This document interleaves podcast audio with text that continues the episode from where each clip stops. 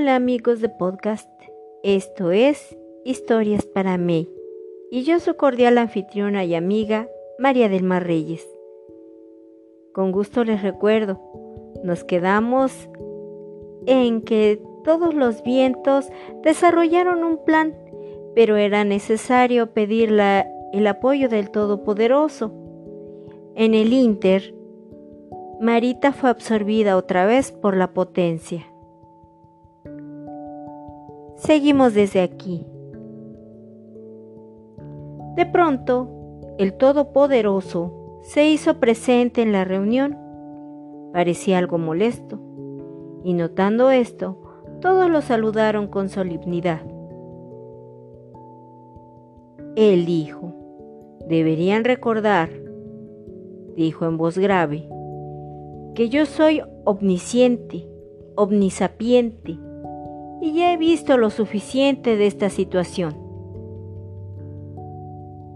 Así pues, el Todopoderoso aceptó la propuesta del Dios del viento, pues recalcó, es hora de demostrar a la humanidad que su libre albedrío crea consecuencias. Pasaron algunas semanas más en las que Marita se veía sometida al mismo proceso. Muchas personas perdían su casa e incluso la vida en esos tornados en los que la potencia la involucraba. Así que, en el momento acordado con el Todopoderoso, el dios del viento convocó a todas sus hijas e hijos al Ecuador, donde con ayuda del efecto Coriolis no serían molestados, pues tendrían que actuar rápidamente.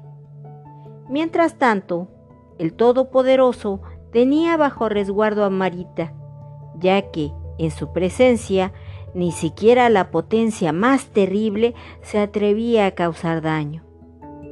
Y en el Ecuador, sin necesidad de señales, todos los vientos ascendieron a la estratosfera. Las nubes a su paso se alargaban o se desvanecían, pues era tal la sincronía de todos, que eran una sola ráfaga o turbonada como algunos las conocen.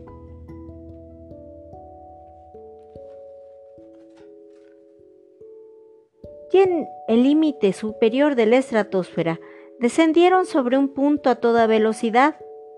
Has adivinado, se dirigían hacia donde Marita estaba.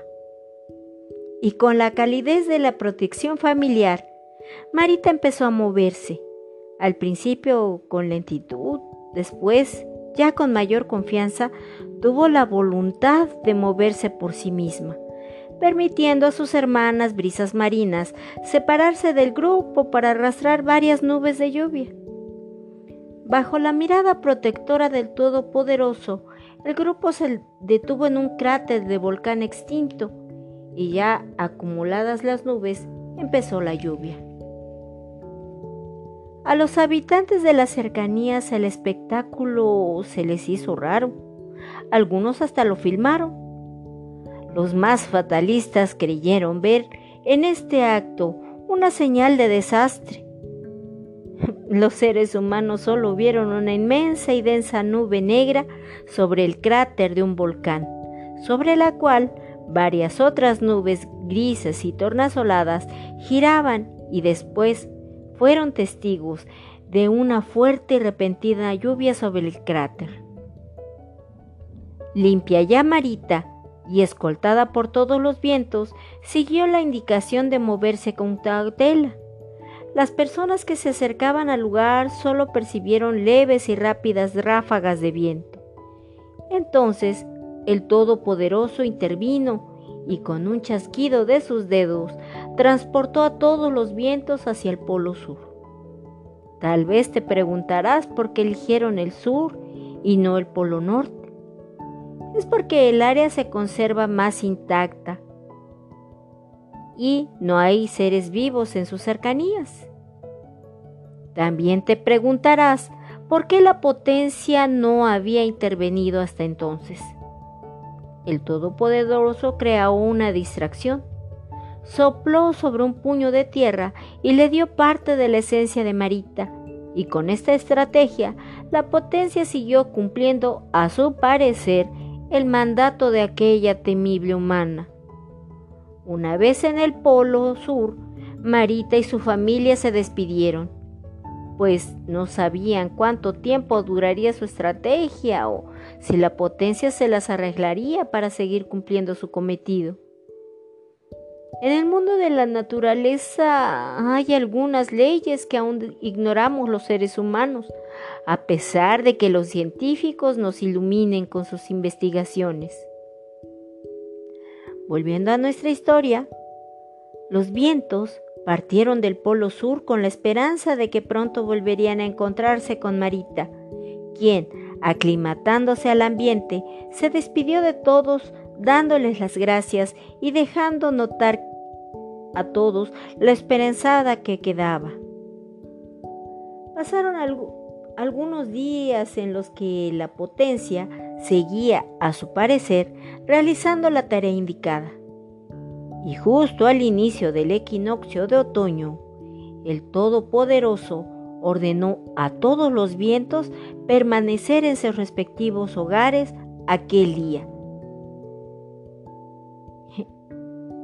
Ya te imaginarás por qué. El Todopoderoso en persona, manifestándose como una soberbia águila, descendió a la tierra. Desde lo alto divisó los alrededores de la serranía de Marita y, en uno de los llanos cercanos, vio a las mismas dos extrañas mujeres. Una de ellas, la más callada, se distrajo viendo el vuelo de aquella imponente águila y ocasionó otro incidente similar al del año anterior.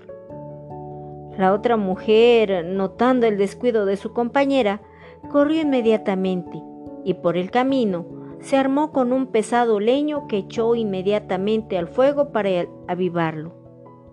Debo decirles que al igual que el año anterior, la mujer callada era la encargada de encender la fogata y hacer los preparativos para que su compañera, al llegar, solo se encargara de mezclar hierbas y esencias y pronunciar algún hechizo.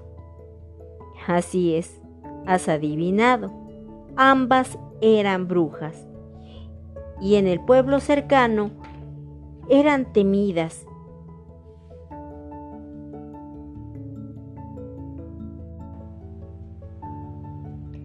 tanto así que todos le llevaban ofrendas, comida y otros regalos, pues tenían la fama de manejar tanto a los elementos como a los seres humanos como si fueran títeres.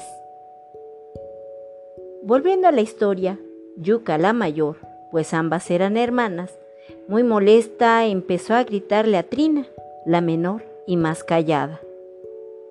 El águila, dándose cuenta de la situación, aterrizó sobre la cabeza de Trina.